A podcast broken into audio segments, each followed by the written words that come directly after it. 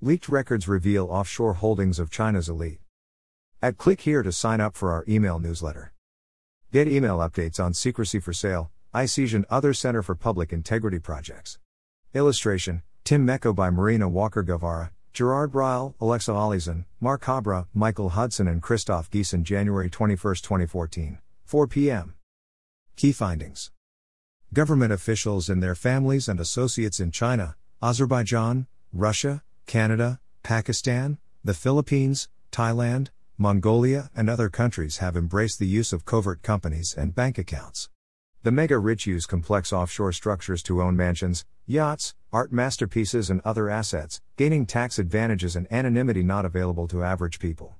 Many of the world's top banks, including UBS, Credit Suisse, and Deutsche Bank, have aggressively worked to provide their customers with secrecy cloaked companies in the British Virgin Islands and other offshore hideaways. A well paid industry of accountants, middlemen, and other operatives has helped offshore patrons shroud their identities and business interests, providing shelter in many cases to money laundering or other misconduct. Ponzi schemers and other large scale fraudsters routinely use offshore havens to pull off their shell games and move their ill gotten gains. Related stories China, who uses offshore tax havens? Graphic, where China goes offshore. How we did offshore leaks China. Who's who in China leaks? Unlocking China's secrets. China scandal torn oil industry embraces tax havens. China leaks stories censored in mainland China.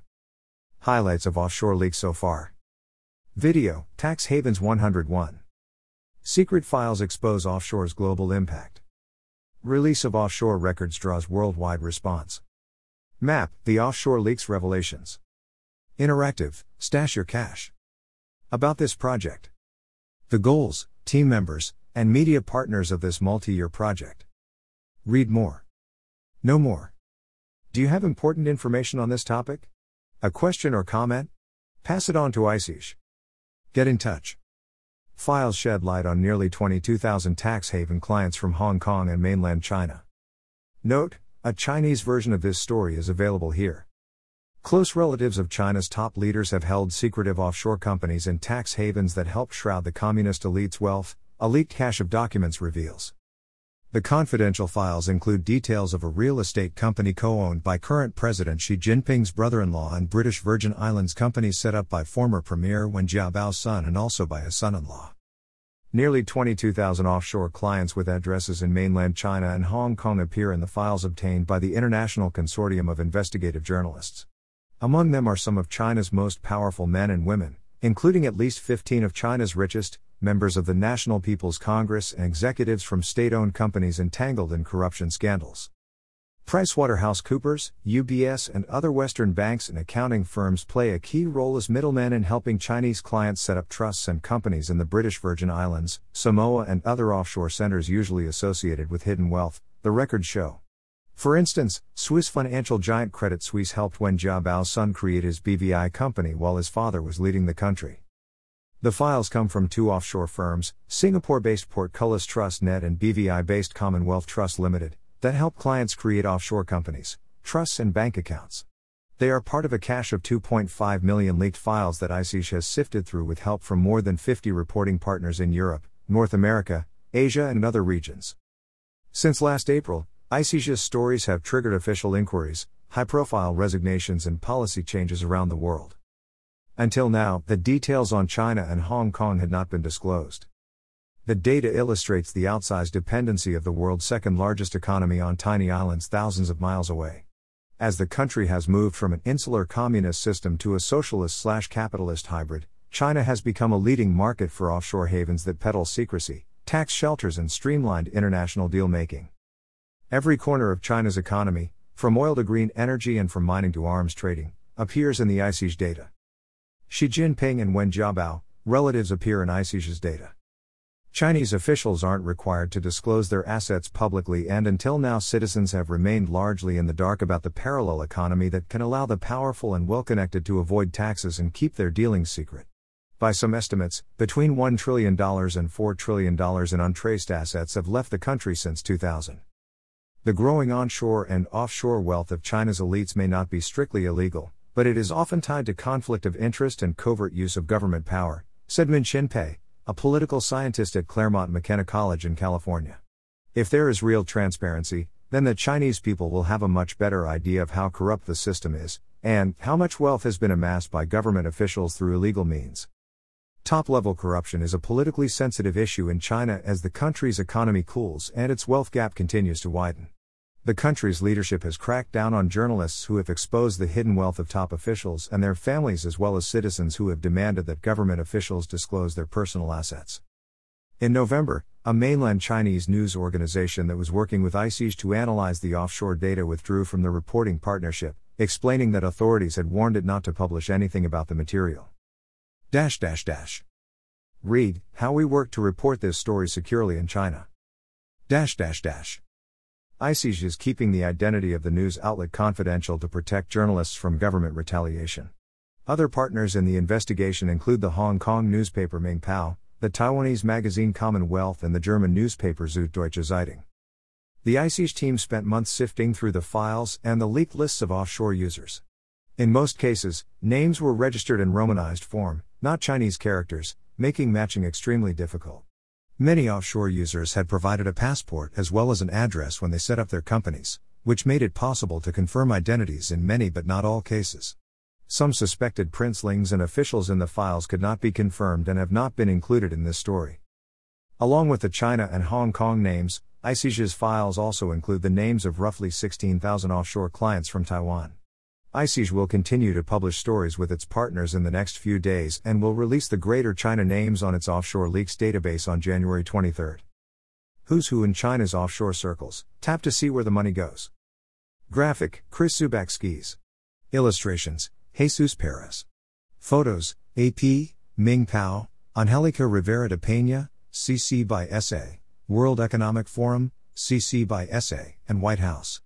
The Red Nobility The wealthy Deng Jiagui brother-in-law of President Xi Jinping Wen Yunsong son of former Premier Wen Jiabao Liu Chunhang son-in-law of former Premier Wen Jiabao Hu Yishi first cousin once removed of former President Hu Jintao Li Xiaolin daughter of former Premier Li Peng Wu Jianchang son-in-law of Paramount leader Deng Xiaoping Che Feng son-in-law of a former central bank governor Wang Ji, son of a former Vice President Wang Jun son of a former Vice President Fu Liang son of one of eight elders of the Communist Party. Ye Xuanji nephew of one of PRC's founders Wang Jingjing grandafter of a former Vice President Su Jijun grandson of one of best-known PLA. Commanders Ma Huateng co-founder of internet giant Tencent Yang Huiyan China's richest woman Zhang Xin co-founder of property developer Soho China Zhang Zhidong co-founder of internet giant Tencent Shen Guojun chairman of Yintai Group Jia Yueting chairman of web video giant Leshi Huang Guang Yu jailed founder of Gome Appliances chain Du Juan Gome executive and wife of founder Lu Zhiqiang chairman of Oceanwide Li Jinyuan chairman of Tian Group Dai Zhikang founder of Zendai Investment Group Du Shuanghua chairman of Rizhao Holding Group Ma Jianrong chairman of Shenzhou International International Wen Yibo founder of Sound Global Shi Zhengrong founder of solar panel maker Suntech Zhou Zhengyi jailed Shanghai property developer.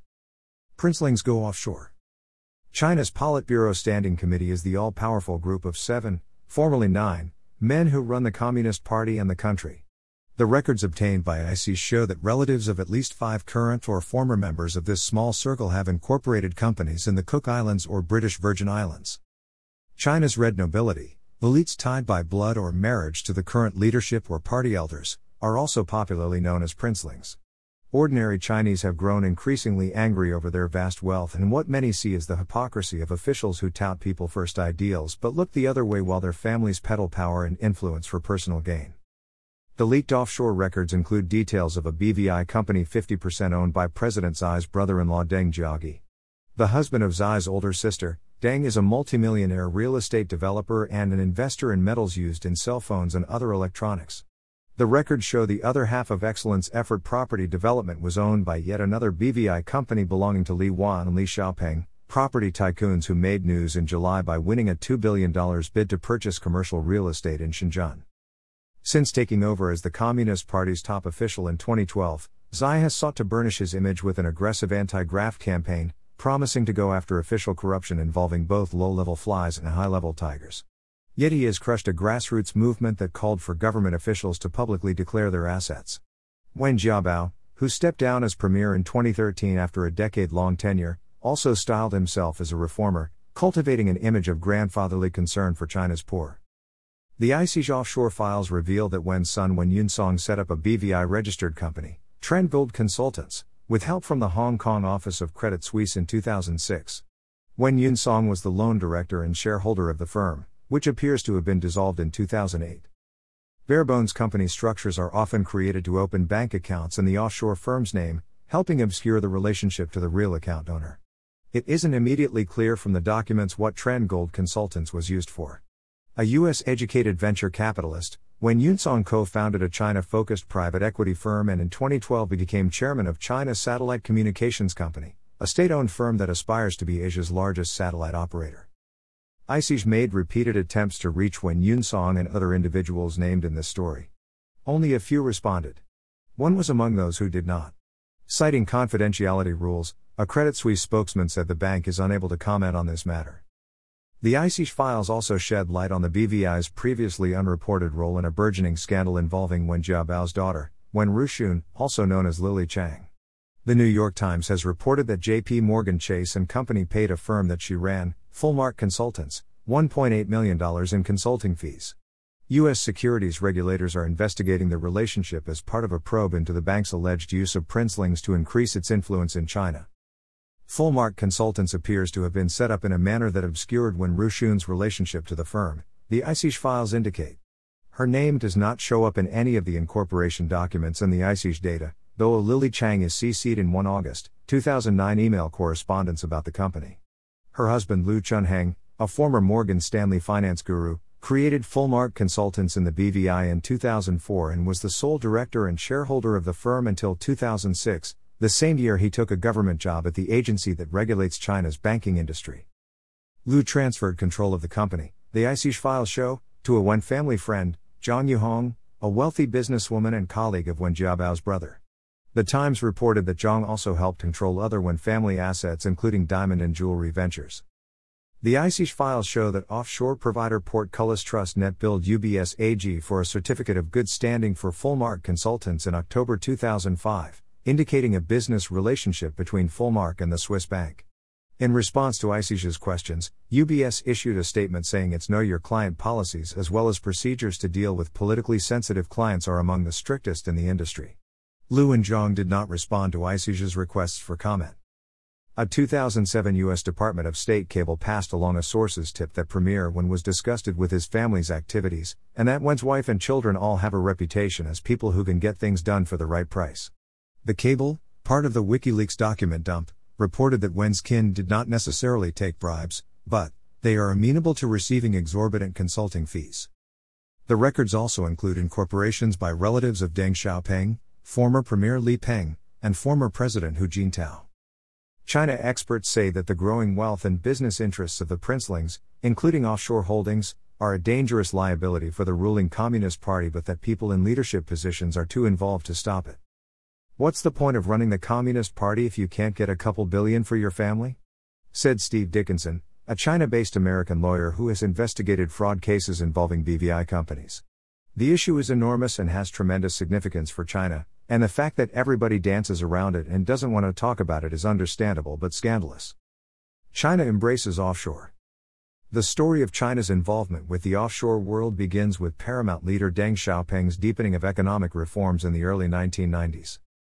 Laws reorganizing China's economy drove many Chinese offshore because they were written with state owned enterprises in mind, not fledgling ventures like the entrepreneur trying to market the latest iPhone app, according to Don Clark, a China specialist at the George Washington University Law School in Washington, D.C.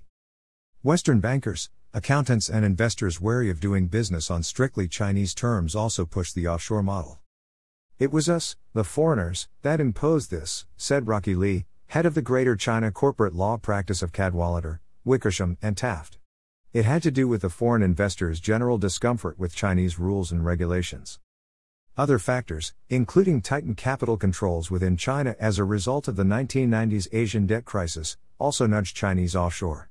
Many had flocked to Hong Kong, then still a British territory, to incorporate businesses. As the 1997 handover back to China approached, though, Hong Kong itself began to look risky and many companies sought more far flung offshore destinations. The British Virgin Islands became a favorite haven for Chinese wanting to move businesses and cash offshore. China's tax regime favored foreign investment, helping fuel the push to incorporate in the BVI and other offshore centers. Some Chinese manufacturers, for example, reduce their taxes by a maneuver known as round tripping, setting up subsidiaries outside the country, then selling their products at low cost to the subsidiaries, allowing the parent companies to avoid taxes by showing little or no profits inside China. The offshore entities in turn resold the goods at profitable markup, then slipped the profits back to the parents as untaxed foreign investment from the BVI or Hong Kong. Today, 40% of the BVI's offshore business comes from China and other Asian nations, according to BVI authorities. Greater than every corner of China's economy, from oil to green energy and from mining to arms trading, appears in the ICIJ data. Frank Savage, the BVI's governor from 1998 to 2002, says the islands helped cultivate the relationship by persuading Chinese authorities that they were a well regulated territory with a robust and sound legal system. Critics of the offshore system, though, see the BVI in a different light, as a no questions asked haven for shadowy dealings. Tax Justice Network, an advocacy group, says BVI offshore entities have been linked to scandal after scandal after scandal, the result of a corporate secrecy regime that creates an effective carte blanche for BVI companies to hide and facilitate all manner of crimes and abuses. Among the important Chinese who went offshore in the late 1990s was Fu Liang, the son of Peng Zhen, one of the eight elders of the Communist Party and a top leader of the National People's Congress in the 1980s.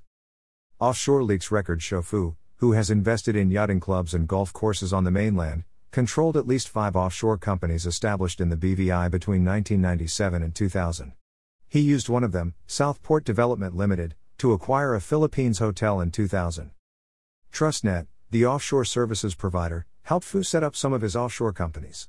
By 2000, TrustNet was among the offshore services firms that were making an all out drive to sign up clients from China, doing marketing meetings at the Shanghai offices of what were then known as the Big Five accounting firms KPMG, Ernst & Young, Pricewaterhouse, Deloitte, and Touche, and Arthur Andersen. The audit firm now known as PricewaterhouseCoopers helped incorporate more than 400 offshore entities through TrustNet for clients from the mainland, Hong Kong, and Taiwan, the IC's records show. Swiss banking giant UBS helped set up more than 1,000 offshore structures via TrustNet for clients from those three markets. UBS Hong Kong helped Yang Huiyan, China's richest woman, with an estimated net worth of 8.3 billion US dollars, establish a BVI company in 2006. Yang, who inherited a real estate fortune from her father, did not respond to questions about her offshore company, Joy House Enterprises Limited. The following year, the Swiss bank referred another Chinese real estate billionaire, Zhang Xin, to TrustNet. Zhang, founder of Soho China, a company that has reshaped much of the Beijing skyline, recently made headlines by buying a $26 million Manhattan townhouse. Through a representative, Zhang declined to answer questions about her BVI company Commune Investment Limited, a name similar to that of her exclusive boutique hotel outside Beijing, the Commune by the Great Wall. Li Jinyuan, a business tycoon and philanthropist with a net worth estimated at $1.2 billion in 2011, was director of seven BVI companies that PricewaterhouseCoopers helped incorporate between 2004 and 2008. According to the ICIJ files, the BVI companies appear to be connected to his Tian Group conglomerate, which has interests in biotechnology, tourism, e commerce, and real estate. In a 2005 marketing memo marked strictly private and confidential, TrustNet staffers were encouraged to improve ties with Credit Suisse in Hong Kong. They courted Credit Suisse and UBS with wine and cheese sessions. On the mainland, where foreign banks were restricted, they took a different tack. In Shanghai, we will target international law firms and accounting firms, the 2005 memo says. The marketing campaign paid off. The number of companies TrustNet set up for clients in China, Hong Kong and Taiwan tripled from 1,500 to 4,800 between 2003 and 2007. The TrustNet clients who incorporated companies during this period include two current delegates to the National People's Congress, China's legislature. Wei Jianhong, who represents Anhui province in the legislature while serving as chairman of state owned Tongling Non Ferrous Metals, was a director of Tongguan Resources Holdings, a BVI company set up in 2006. Tongling used Tongguan to invest $10 million in a $50 million copper processing project in Chile in 2007. Another delegate with offshore holdings is Ma Huateng, the founder of China's leading online chat company, Tencent.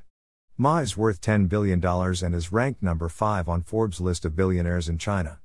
In 2007, he became director of TCH Pi Limited in the BVI with fellow Tencent founder Zhang Zhidong. A spokeswoman for Ma said TCH Pi is a Tencent company that has nothing to do with Ma or Zhang, personally, but the firm doesn't show up in Tencent corporate filings, and its purpose isn't clear. Profits and corruption. Things have changed dramatically for China since it first dipped its toe into the offshore world. The country is wealthier and offshore centers serve increasingly as channels not only for capital that round trips out of the country and back again, but also for overseas investment and accessing markets for metals, minerals, and other resources. Defenders of China's offshore push say the offshore system has helped boost the country's economy.